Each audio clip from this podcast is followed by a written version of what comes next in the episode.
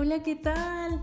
Bienvenidos a este nuevo podcast en el que te hablaré acerca de la civilización maya y de la civilización azteca, que estará presentado por su servidora, la alumna Jimena Rodríguez.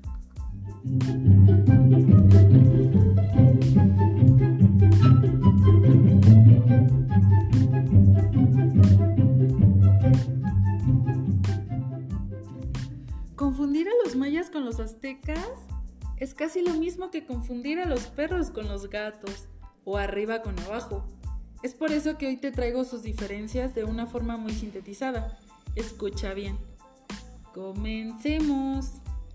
El derecho maya era el sistema de leyes que utilizaba la civilización maya durante sus más de 2000 años de existencia. Se tiene relativamente pocos registros históricos de la manera en la que funcionaban las leyes para esta civilización, pues los españoles destruyeron los registros durante la conquista. El derecho azteca eran primordiales dos aspectos, la religión y la guerra. En la organización política destaca la figura del calpulli o barrio. Existía una división social en dos clases fundamentales, los mazahuales y los pipiltin.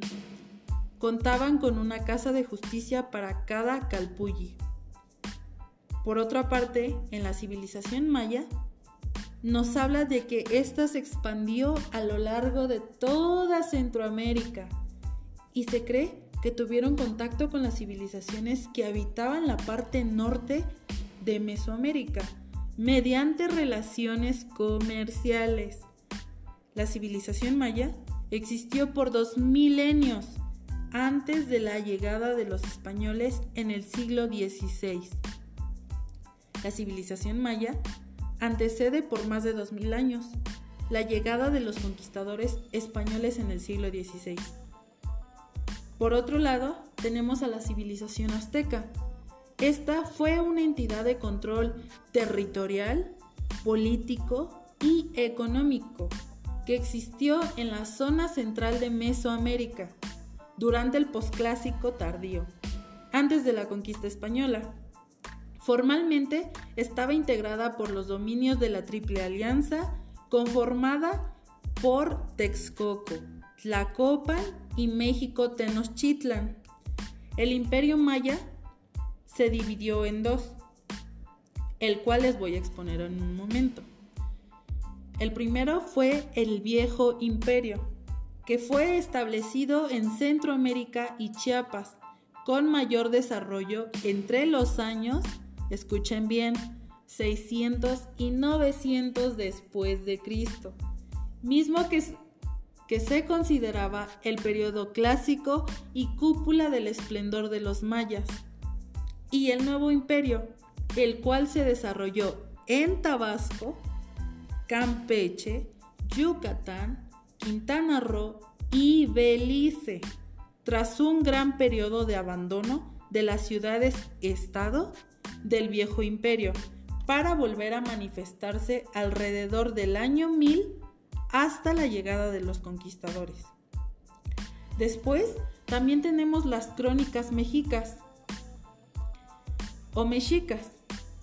Las crónicas mexicas Dicen que ellos partieron del mítico Aztlán por orden de su dios de la guerra, Huitzilopochtli, y después de una larga peregrinación llegaron al valle de Anáhuac, sin poder establecerse ni en las peores tierras. Qué feo, ¿no? La metrópoli fue cimentada en un pequeño islote del lago de Texcoco, pero poco a poco los mexicas crearon una gran isla artificial que finalmente alojaría a una de las ciudades más grandes de su época, con unos 80 mil habitantes. Tenemos después las características mayas. En estas te hablaré de que cuando los españoles llegaron a la península de Yucatán, la civilización maya estaba dividida en 18 ciudades-estado, con pequeños asentamientos y villas bajo la jurisdicción de una ciudad capital. Nueve de estos estados eran regidos por un mismo gobernante llamado Halak Winnick, mientras que el resto eran gobernados por otros Halak. Destaca que cada una de las ciudades-estado tenía un jefe militar supremo, denominado Nacom.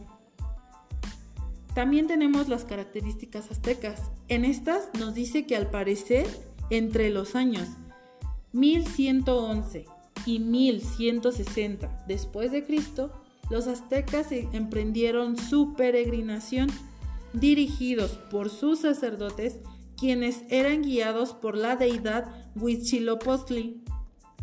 Para 1428, Tenochtitlan formó una alianza estratégica con otras ciudades-estado, vecinas aztecas, como Texcoco y Tlacopan. Dicha unión, conocida en la historia como la Triple Alianza, tuvo por objeto proveer seguridad, mantener el estatus que y garantizar la distribución equitativa de tributos provenientes de los territorios conquistados. Finalmente, en 1515, la Triple Alianza se disolvió como consecuencia de la conquista de Tenochtitlan sobre Texcoco, obteniendo así los primeros el control total del imperio azteca. Continuemos con la estructura social maya. Este tema es muy interesante. La estructura social maya estaba dividida entre nobles, comuneros, sirvientes y esclavos, destacando la complejidad de la clase noble. Los nobles se desempeñaban como gobernantes, oficiales del gobierno, recolectores de tributos, líderes militares, titulares de expediciones, comerciantes, eh, como altos jerarcas de la iglesia y administradores locales o de plantaciones del cacao. En cuanto a los comuneros, estos trabajaban esencialmente como granjeros, sirvientes y agricultores. También tenemos la estructura política del imperio azteca. El imperio azteca se constituía por una serie de ciudades-estado, denominadas Altepelt, cada una de las cuales era gobernada por un líder conocido como Tlatuani. El Tlatuani representaba la más alta autoridad, ya que su poder provenía directamente de la deidad Huitzilopochtli. Era el dueño de las tierras de su ciudad-estado y el responsable de dictar la ley, así como del buen gobierno. En cuanto a su elección, esta estaba suspendida a pertenecer a la clase noble y del linaje leal. Estructura social del imperio azteca. Para entender el sistema jurídico de los aztecas es esencial estudiar primero su composición social, ya que ésta determinaba la jurisdicción y complejidad de su sistema legal. Aquí es importante destacar que los aztecas como guerreros conservaban prisioneros de guerra, mismos que tenían por destino ser esclavos o sacrificios humanos para los dioses. Hablemos también del derecho maya. El derecho maya era ejercido de manera bastante estricta. Se sabe que no tenía cárceles y los crímenes eran castigados severamente, dependiendo de su seriedad.